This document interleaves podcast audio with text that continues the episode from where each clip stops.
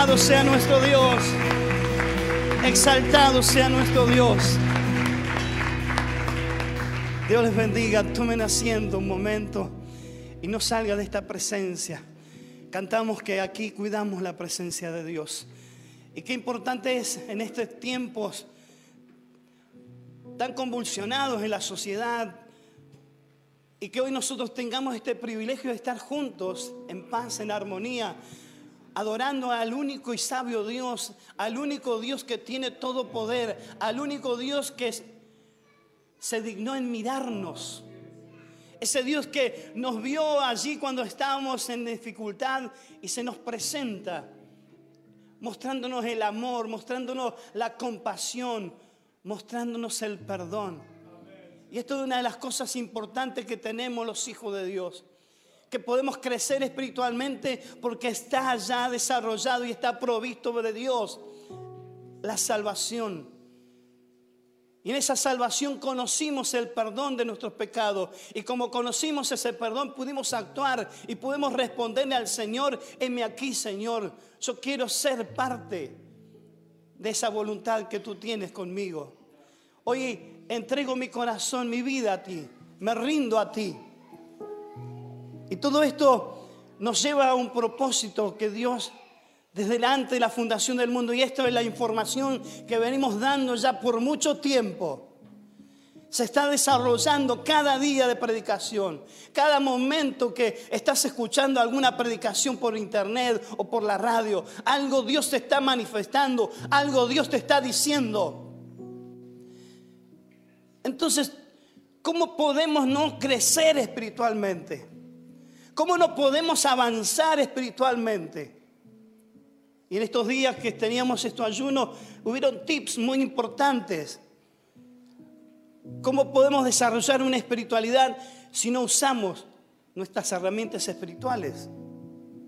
¿Cómo podremos conquistar si no estamos desarrollando la actitud espiritual que debemos tener? Y aquí quiero referenciar Primera de Tesalonicenses 4.1. Allí Pablo hablándole a la iglesia de Tesalónica y decía allí, por los demás hermanos os rogamos y exhortamos en el Señor Jesús, que de la manera que aprendiste de nosotros, como os conviene conduciros y agradar a Dios, así abundéis más y más el crecimiento, el desarrollo espiritual tiene que ver con que lo que aprendimos, lo que recibieron por exhortación, por predicación, eso que pudiste conquistar con tu entendimiento, con tu oportunidad de acercarte a Dios, de escudriñar las escrituras, allí comenzaste a tener un aprendizaje de Dios. Pero así Pablo decía, hermanos, yo te ruego, te suplico, te exhorto te advierto, así como el Señor Jesús se manifestó a nosotros y aprendiste de nosotros, Él se ponía por ejemplo porque estaba enseñando esta voluntad de Dios. Y cada uno de los que fueron entregando palabras, cada siervo de Dios que entrega un mensaje en internet, cada uno de esos siervos que están haciendo la voluntad de Dios y manifiestan esa gracia, están diciendo que esto es importante que si nosotros tenemos todas estas cosas y nos sabemos conducir ante Dios y hacemos las cosas como a Él, le agrada, dice que en esto tenemos que abundar más y más. Y esta es la teoría del extra.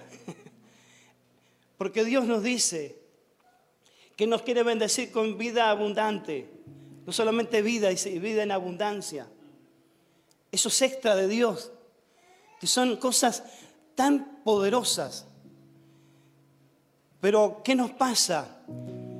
Estamos conociendo al Señor y queremos practicar lo que el Señor dice. ¿Por qué a veces no crecemos? Porque como lo decía en esta mañana en el, en el videito, estamos preocupados de cambiar y transformar lo que las personas ven en nosotros. pero nos olvidamos lo más importante que es lo que Dios quiere de nosotros, lo que Dios piensa de nosotros. Queremos agradarle a la gente, pero nuestra primera función es agradarlo a Dios, es entregarle a Dios todo lo que somos. Es por eso que si un día el Señor te salió al encuentro, tenés un gran compromiso con Él. Porque Él te amó de una manera extraordinaria. Porque Él no miró tu condición de pecador, sino que te miró con ojos de pasión, de compasión. Y declaró darte la oportunidad de salvación. Y lo concretó a través de Jesús. Por eso esto de abundar más y más en este conocimiento es nuestro crecimiento espiritual, es nuestro desarrollo espiritual. Cuando dejamos de crecer es porque algo no está bien, algo no se está fundamentando, algo no está haciendo lo correcto. Y para esto quiero apoyarme en Proverbios 4:18. Dice la palabra allí, mas la senda de los justos es como a la luz de la aurora que va en aumento hasta que el día es perfecto. Esa gracia redentora, esa gracia poderosa que se acercó a nosotros, nos tomó por hijos, nos adoptó, esto es lo que nos dio a nosotros. Y cuando fuimos aceptados por Dios, fuimos justificados. Ya no hay pecado. Lo que estaba en nosotros, la suciedad, suciedad que estaba en nosotros, se desaparece en la sangre de Jesús, que nos lava y nos limpia de ese pecado y nos hace ser acepto ante el Padre. Y allí el Padre comienza a mirarnos de una manera diferente. Porque no nos mira a nosotros directamente, sino que ve en nosotros primeramente a Jesús. ¿Cómo no poder crecer espiritualmente si estamos todos en la misma condición? Y el justo dice que es como la luz de la aurora. Hoy parece que no ves nada, hoy parece que está todo oscuro, pero viste allí una pequeña luz. Pero dice que a medida que va pasando el tiempo, esa aurora, ese, ese momento donde empieza a avanzar la luz y avanza y avanza y avanza, allí dice que va en aumento hasta que día es perfecto. Yo no sé si vos estás percibiendo que Dios te justificó para que veas el esplendor de la luz de Cristo alumbrando en nuestros corazones, alumbrando para que nosotros seamos la luz de esta tierra y que puedan ver que el Dios que servimos no es un Dios que te olvida, no es un Dios que no está contigo, es como la luz de la aurora, empieza de a poquito, pero llega el día de la perfección del día.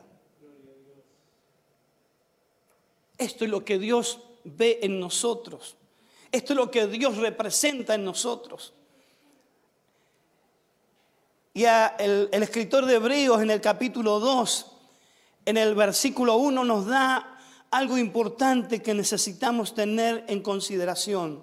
Dice, por tanto, es necesario que con más diligencia atendamos a las cosas que hemos oído, no sea que nos deslicemos. Cada día que pasa, cada momento, cada instante, cada minuto que pasa de nuestra vida, debemos estar atentos con diligencia el querer servir a Dios. Porque en el momento que nosotros desviamos esta condición, hacemos lo contrario allí donde viene el desliz. No dice que caemos, dice que deslizamos, derrapamos, pero podemos quedar estabilizados. Pero ¿cuándo comienza a aparecer esto? Cuando comenzamos a decrecer espiritualmente, cuando vemos y notamos que no estamos creciendo, cuando no atendemos las cosas que hemos oído. Y esto es lo que hoy condiciona a muchos de nosotros. Hoy nos sentimos que Dios no me escucha, Dios no me ha mirado, Dios se olvidó de mí porque sigo, pero ¿te preocupaste en los asuntos del Padre? ¿Fuiste diligente en saber hacer lo correcto? ¿Fuiste diligente en aplicar la palabra que se predicó estos días? ¿Fuiste diligente en atesorar eso que leíste y te impactó? ¿Lo practicaste?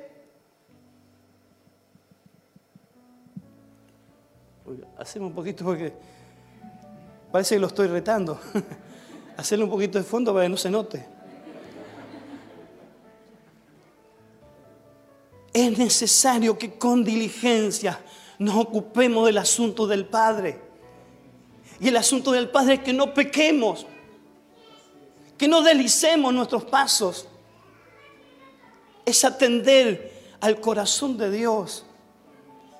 Porque también el hecho de no estar ocupándonos en las cosas de Dios, nos distanciamos, no oramos, no cantamos, no adoramos. Pero Dios, en su gran amor, nos provee de todas las cosas el título de hoy del videito era Está provisto. Ya está todo. Solamente que debemos practicarlo. Tenemos que tomarnos, apropiarnos de lo que Dios dice. Efesios 5, allí también Pablo estaba anunciando algo importante. Efesios 5, versículo 16, nos daba un tip importante. Aprovechando bien el tiempo ¿Por qué? Porque los días son malos. Ah, dice lo mismo. Debemos aprovechar el tiempo. Debemos considerar que los días son malos. Y cuando aparecen esos días malos, dice que en Dios tenemos el oportuno socorro.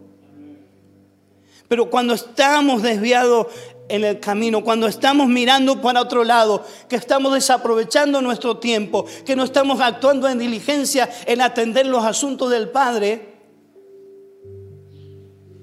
estamos desprotegidos.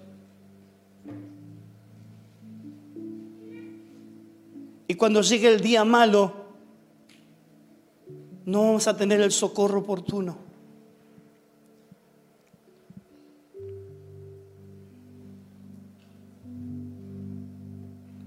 Quería también referenciar algo de Oseas 9:4.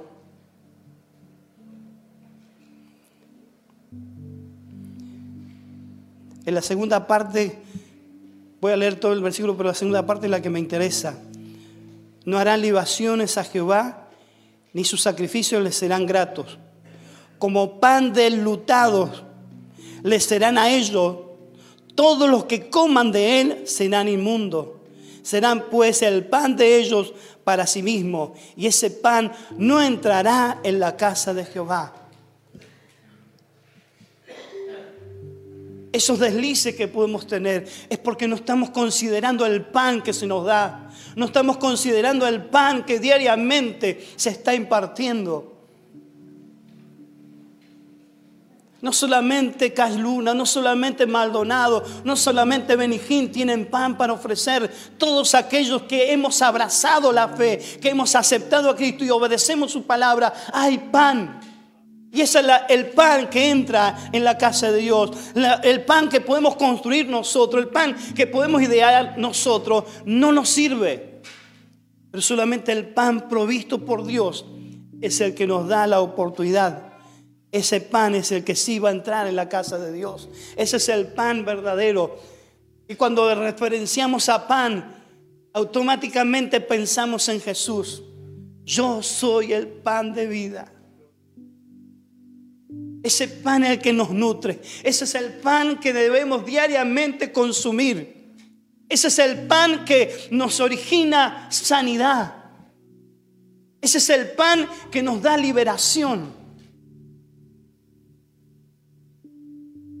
Y muchas veces queremos crecer creyendo que por mi intelecto, creyendo por mi profesión, creyendo por lo que yo soy capaz de hacer, creyendo por mi fuerza, creyendo por mi bolsillo, es lo que Dios está mirando y Dios no está mirando eso.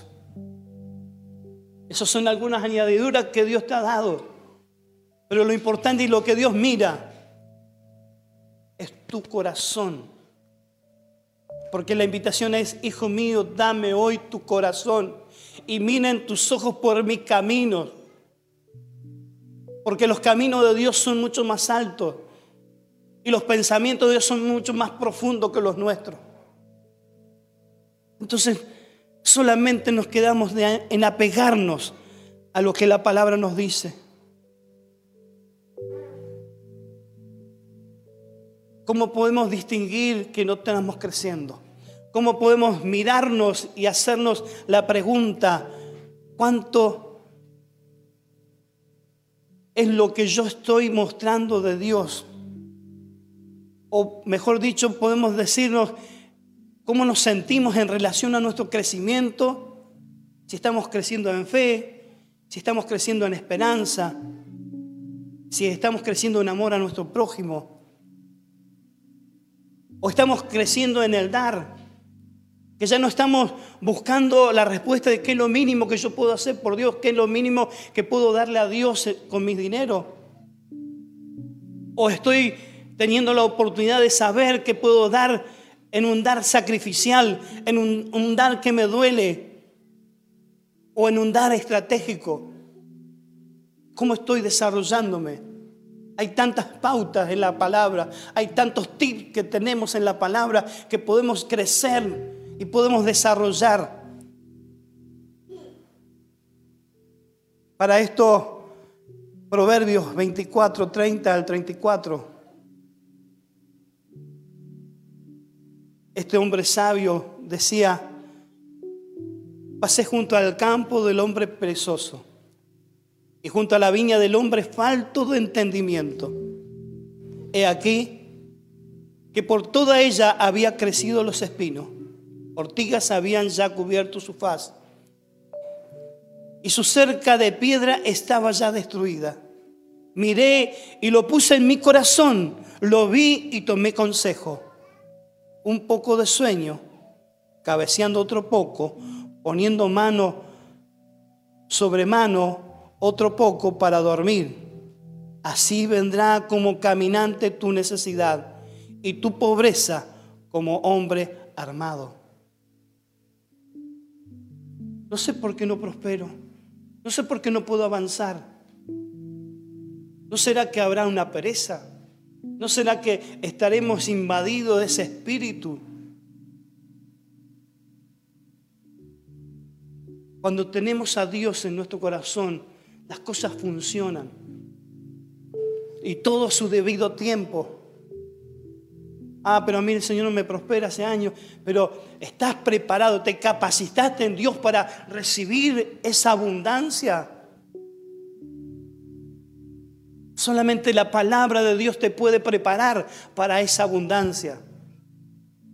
Estos días charlaba con un colega carpintero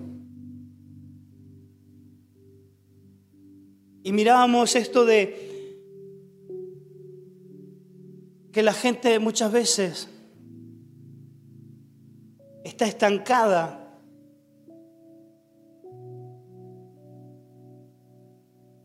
Y no sabe cómo salir.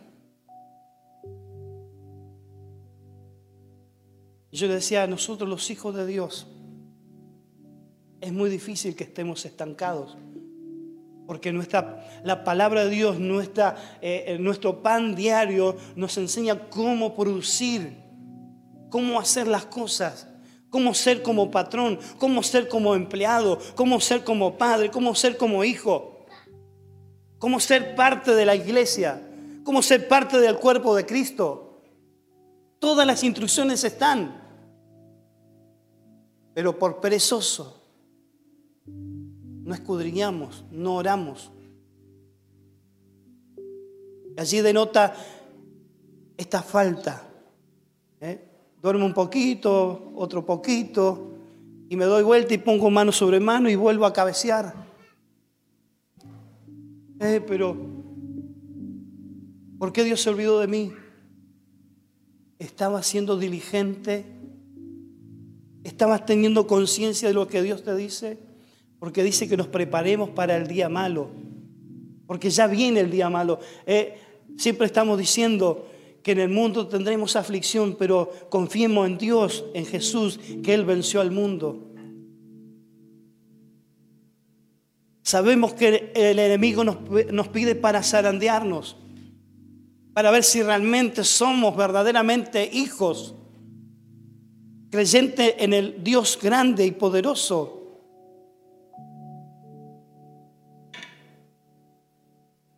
Segunda de Timoteo 1:6. Pablo, como dirían los pies, es un crack.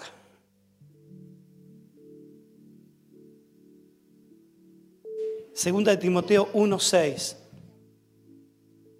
Por lo cual te aconsejo, y qué lindo consejo, que avives el fuego del don de Dios que está en ti por la imposición de mis manos. Aviva el don que está en ti. Aviva eso que Dios depositó en ti. Aviva eso que ya Dios te viene diciendo. Pero ¿cuándo llegará? Me dijo que voy a salir a las naciones.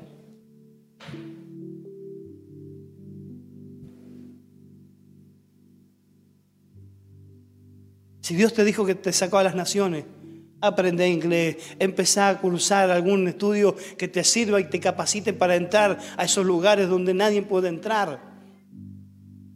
Que Dios te revele circunstancias que tenés que hacer, porque Dios no es deudor de nadie.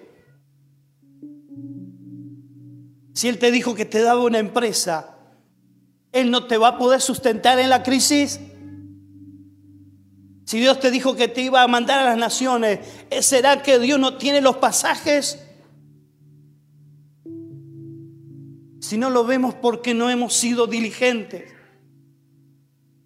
Hoy proclamamos ayuno buscando crecimiento espiritual, porque lo tenemos que buscar.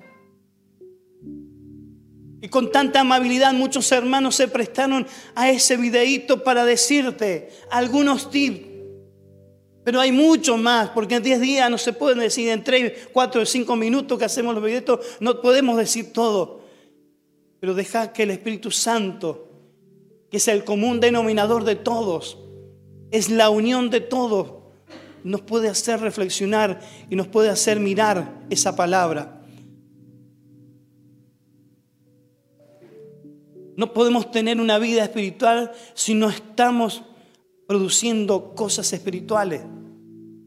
Y cuando nosotros no estamos ejerciendo, se atrofia.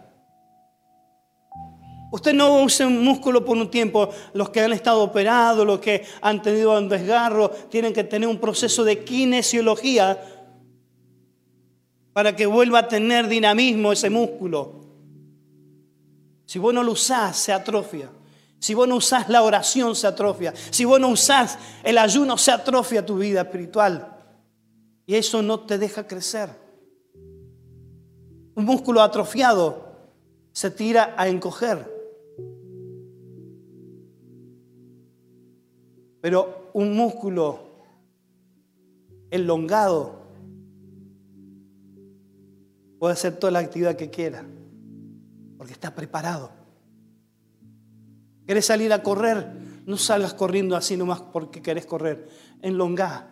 ¿eh? Hacer todas las cosas que te dicen. Y vas a ver que vas a durar más en la carrera. Hoy lo mismo te digo, enlongá ese tiempo de oración. Cuán importante es Dios para vos. Debemos hacernos la pregunta, ¿cuán importante es Dios para nosotros? Porque cuando tiene importancia, algo hacemos. Cuando Dios se manifiesta y es relevante para nosotros, algo generamos. No podemos estar no haciendo nada. Sí, pastor, pero apareció una pandemia. Acuérdese que estuvimos encerrados, estuvimos allí inactivos, no pudimos congregarnos.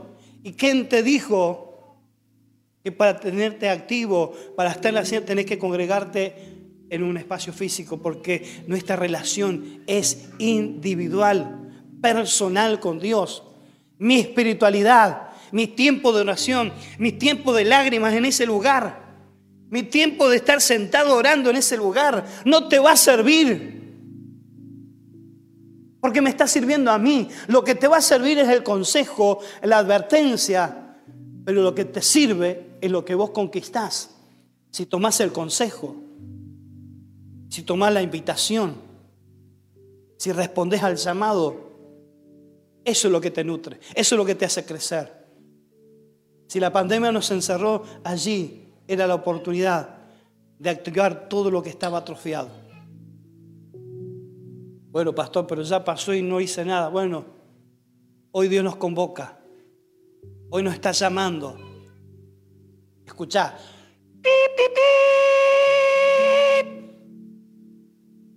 Me olvidé decirle a Faco que traiga el sofá. Salió algo parecido, pero. Pero el sofá, cuando vos lo sentiste, estremece. Y hoy Dios está tocando sofá en los cielos para convocar a su iglesia, para convocar a su pueblo, aquellos que puedan decir, Señor, heme aquí, yo estoy aquí, quiero ser, quiero con diligencia tomar mi oportunidad, con diligencia quiero hacer lo que tengo que hacer, porque mi llamado es servirte, mi anhelo es adorarte, mi... Y así empezar. Porque tu carne no va a querer, porque tu carne va a querer dormir, pero vos le decís, carne, te ordeno en el nombre de Jesús que tenés que ayunar. Carne, te ordeno en el nombre de Jesús que tenés que estar presente en la reunión. Y empecé a ejercer tu autoridad espiritual. Este tiempo con los varones estamos viendo intercesión y oración.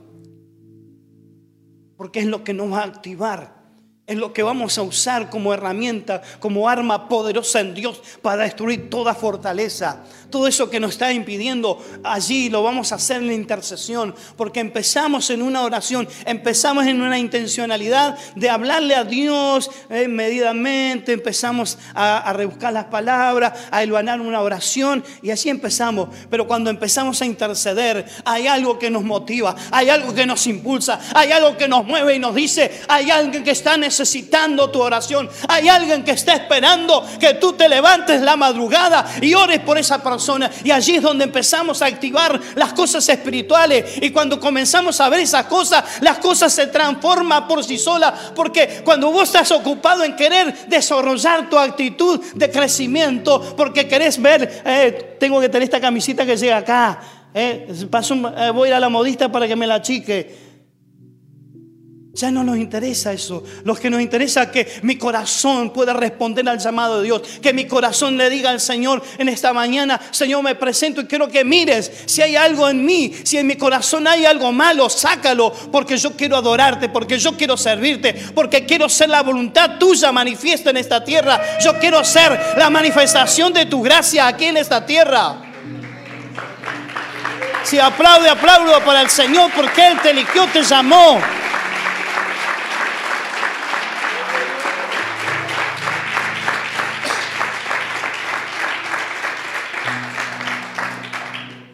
Importante que cada uno ofrezca lo que tiene. Es todo lo que tengo, Señor. Pero eso todo que vos tenés, lo toma Dios y lo multiplica. Dice que Él da fuerza al que no la tiene. Aquel que no tiene ninguna Y empieza a combatir porque el enemigo te quiere engañar, te quiere dar mentiras y te está diciendo, vos no podés, ¿qué venía acá? Si un día le dijiste así al Señor, decirle, diablo mentiroso, mucho tiempo me engañaste, mucho tiempo me hiciste desviar mi mirada, mucho tiempo me enojé porque miré a los hombres. No mire a los hombres, míralo a Dios. Porque el único que no te va a fallar nosotros los humanos fallamos.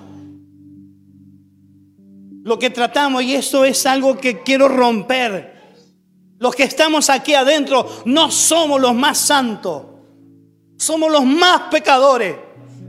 Pero porque estamos aquí adentro nos controlamos porque no practicamos el pecado, sino que tratamos con diligencia de no pecar, de no hacer nada, porque si yo peco, no me estoy perjudicando solamente yo, estoy perjudicando al cuerpo de Cristo, estoy perjudicando a mi iglesia donde me congrego, estoy perjudicando a la iglesia de Cristo manifestada en una ciudad.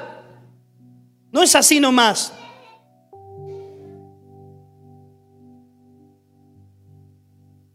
Es tiempo de despertarnos. Es tiempo de mirar y poner nuestra mirada solamente en Jesús, porque Él es el autor y consumador de mi fe, de tu fe. Miremos a Cristo. Este mundo nos ofrece tantas cosas, pero ninguna de esas cosas me va a llevar al cielo. Ninguna de esas cosas momentáneamente me puede dar alegría, pero no me va a dar el gozo de la salvación. Porque cuando nosotros empezamos a disfrutar y a gozarnos por la salvación que tenemos, las cosas cambian. Y no tenemos derrota, sino que tenemos victoria. Y la Biblia dice que vamos de victoria en victoria.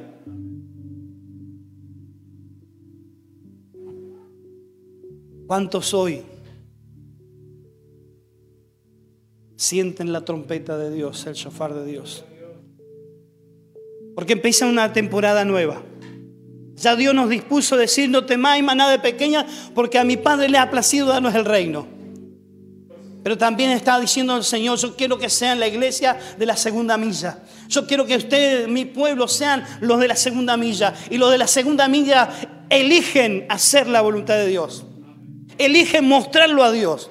Y aun cuando les es contrario, aun cuando se les burle, aun cuando te persigan, yo sigo manifestando que mi Dios es grande que es poderoso. Hoy tenés que levantarte con autoridad. Eh, pastor, parece que estoy en la calecita de Luis Landricina.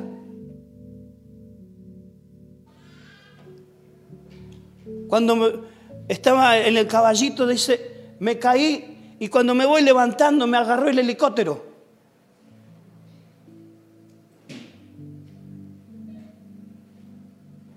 Y cuando me volví a incorporar, me agarró la carreta. Hay muchos que están viviendo esta experiencia, que no se alcanza a levantar de una cuando ya tiene la otra bofetada. Y el enemigo está haciendo lo que quiere. Pero ahí donde vos te tenés que parar firme en Cristo Jesús y decirle, diablo inmundo, trajiste división a mi casa, pero yo te ordeno en el nombre de Jesús y parate firme y si tenés que ayunar, ayuná. Porque ya no, no lo practicamos hoy congregacional, pero ya Dios te está diciendo, empecé a ayunar por aquellas cosas que son imposibles. Empecé a congregarte por aquellas cosas que son imposibles. Empecé a sacrificarte. Hoy me decían varias personas, pastor, el horario de las 6 de la mañana se va a volver a cerrar porque ya terminó el ayuno.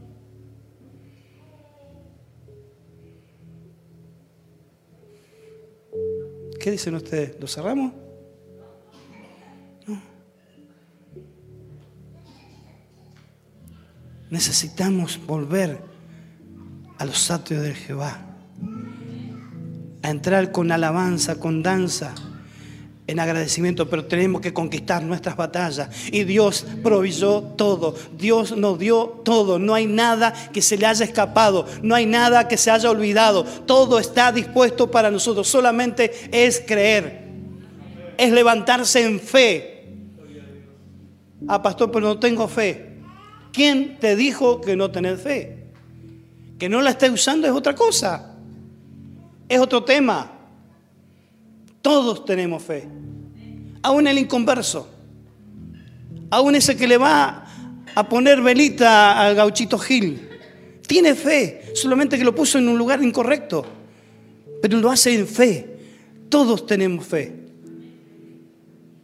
Ah, pero el Señor me defraudó porque vi que la gente es hipócrita. Ah, acá en esta iglesia son todos hipócritas. Te acabo de anunciar que acá estamos todos los perdidos, todos los, malos, acá estamos todos los, pecadores.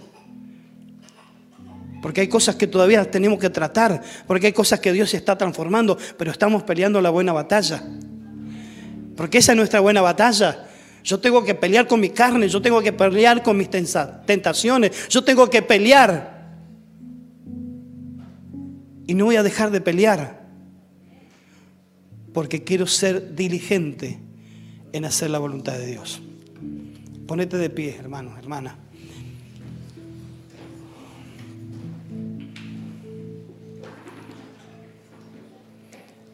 Nos recordamos 2 de Timoteo 1:6, aviva el don que puso Dios en ti, aviva ese don que está dispuesto en ti y empezá a pelear tu batalla.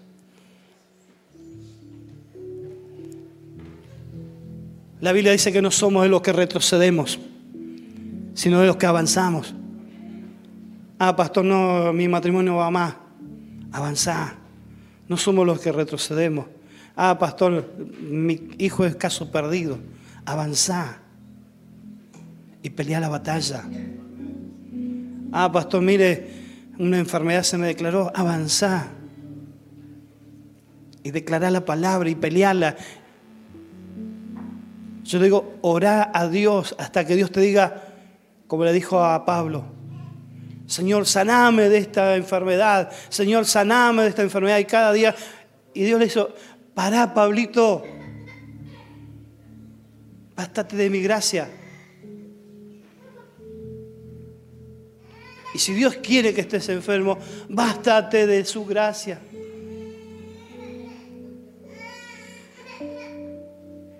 Son casos muy...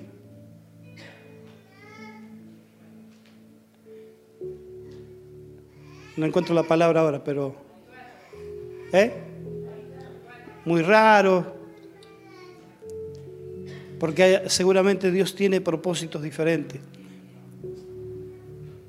Pero ¿por qué le dijo a Pablo que se bastara de su gracia? Porque el evangelio que él recibió no fue dado de hombre. El que le salió al encuentro fue mismo Jesús, glorificado. Y ese resplandor de esa luz lo dejó ciego. Y allí comenzó a nacer Pablo. Pero le dijo, bastate de mi gracia porque yo me voy a manifestar en vos. Y esto es una bofetada para que cada día te acuerdes que sos un ser humano y que no sos nada sin mis cosas. Entonces Pablito tuvo que bajar y saber que eso le acordaba, que él solamente es un servidor de Dios, porque se podía haber agrandado, decir, ¿eh?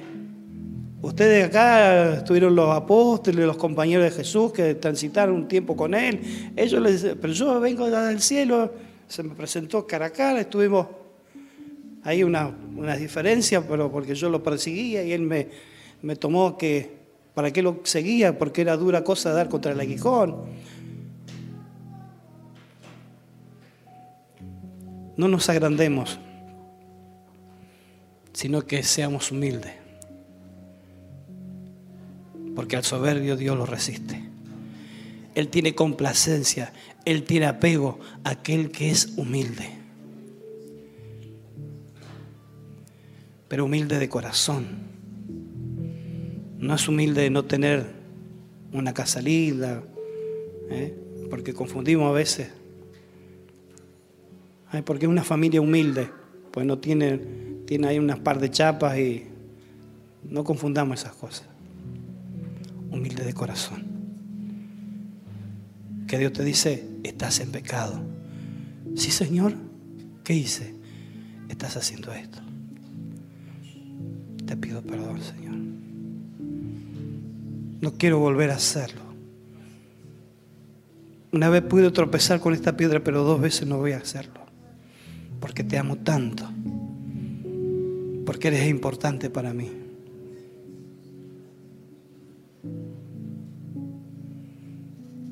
Cuando hay crecimiento espiritual, cuando hay humildad.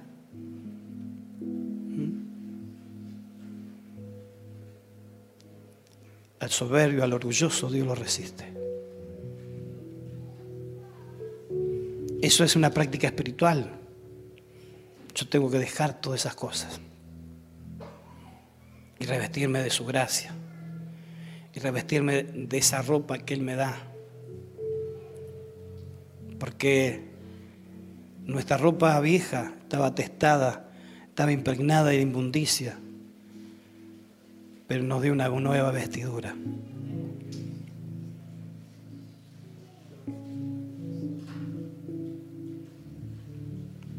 Qué grande Dios. ¿Y sabe por qué es grande? Porque nos eligió a nosotros pecadores. Nos, nos eligió lo que nada, nadie daba un peso. Pero dice que escogió a esos para avergonzar a sabios y entendidos. Y vos sos uno de ellos. Decilo conmigo, yo soy uno de ellos. Cerra tus ojos en este momento. Deja que el poder del Espíritu Santo, que está en nebulosa, que en tu mente se ha creado porque el enemigo trajo pensamientos Padre, en el nombre de Jesús disipo toda tiniebla, toda mentira del diablo que ha enajenado a mis hermanos, a mis hermanas de poder ser victoriosos, que no le dan la oportunidad porque eh, le han logrado el dolor le justifica, porque la separación le justifica, porque aquello que estuvo mal le justifica, todo le justifica, pero Señor, hoy queremos ser justificados por tu sangre, esa sangre que nos limpia, esa sangre que nos lava. Y Señor, te pedimos perdón si hemos desviado desviado nuestro camino, si hemos desviado nuestra mirada, si hemos estado haciendo cosas que no teníamos que hacer. Señor, hoy invádenos con la presencia de tu Espíritu Santo. Llénanos de tu Espíritu Santo. Tráenos convencimiento a través del Espíritu Santo para transformar nuestros caminos, para levantar. Estamos aquí, para que tú te manifiestes en nosotros. Porque ante bien, Señor, debemos crecer en la gracia y en el conocimiento de nuestro Señor y Salvador Jesucristo. A Él sea la gloria, a Él sea la honra y la alabanza por la eternidad. Señor mío, hoy manifestamos esa gracia, ese poder genuino, ese poder glorioso, Señor, que podemos hacer las cosas de una manera distinta, Señor. Por eso decimos que todas aquellas cosas que estaban en nosotros, Dios mío, es para tomar una actitud diferente, una manera diferente de pensar, así como también lo tuvo en Cristo Jesús, que el cual no tuvo cosa que aferrarse como Dios, no tuvo nada que ver con aquella asunto, solamente dispuso de despojarse a sí mismo y tomando la forma de siervo, haciéndose semejante a los hombres, hallándose en forma de hombre. Allí dice tu palabra que Él se humilló y Él mismo haciéndose allí obediente hasta la muerte y muerte de cruz. Señor, es nuestro representante, es nuestro líder y a Él servimos. Señor, por eso humillándonos, Señor, no reconociendo lo que tengo, no reconociendo lo que adquirí, no reconociendo lo que hoy, Señor mío, puedo representar en lo que hago. Señor, porque quiero ser genuino en mi ser. Señor mío, quiero ser transformado. Quiero ser avanzado. Quiero ser, quiero ser uno que ha crecido y ha desarrollado la actitud obediente al Espíritu porque tu Espíritu, Señor, nos guía, porque tu Espíritu, Señor, da el crecimiento, Señor, espiritual, Señor mío, a través del afecto de la transformación real, porque la salvación que tenemos es genuina, Señor mío, porque tú lo diseñaste de esa manera, Señor, por lo tanto, Señor mío, rogamos que la misericordia de Dios, Señor, que nos podamos presentar ante ti, Señor, con nuestro cuerpo, Señor, en sacrificio vivo, en un sacrificio santo, en un sacrificio aceptable, agradable a ti, Señor, que es nuestro culto racional, en lo que queremos hacer, Señor. Por eso adoptamos hoy, Señor mío, no conformarnos a este mundo, no hacerlo de este mundo, sino queremos ser transformados en la renovación de nuestra mente, en la renovación de nuestra voluntad, para verificar, para, Dios mío, atesorar, para ejecutar tu buena voluntad, Señor mío, tu aceptable voluntad y tu perfecta voluntad. Señor, es lo que necesitamos hoy. Por eso impartimos hoy, Señor mío, la unción del poder transformador, la unción del poder que cambia, la unción del poder que activa, la unción del poder que nos hace estar tranquilos, Señor, y confiados, porque tenemos todos los recursos en nuestras manos, porque todo ha sido provisto por ti, para nosotros, para la gloria, para la alabanza de tu nombre. Oh.